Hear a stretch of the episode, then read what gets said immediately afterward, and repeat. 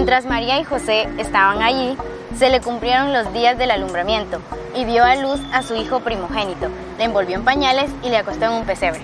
Hola, hola amigos, ¿ya estamos listos para remar mar adentro? Bienvenidos a Un Minuto con el Señor. Mi nombre es Sofía. El mío es Marian. Hoy en Belén nace Jesús. Dios se ha hecho niño.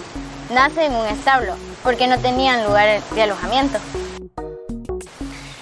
Niño Dios nace muy pobre, pero San José y la Virgen María están muy contentos. Incluso el buey y la mula están muy tranquilos. Noche de paz, noche de amor. Los ángeles cantan.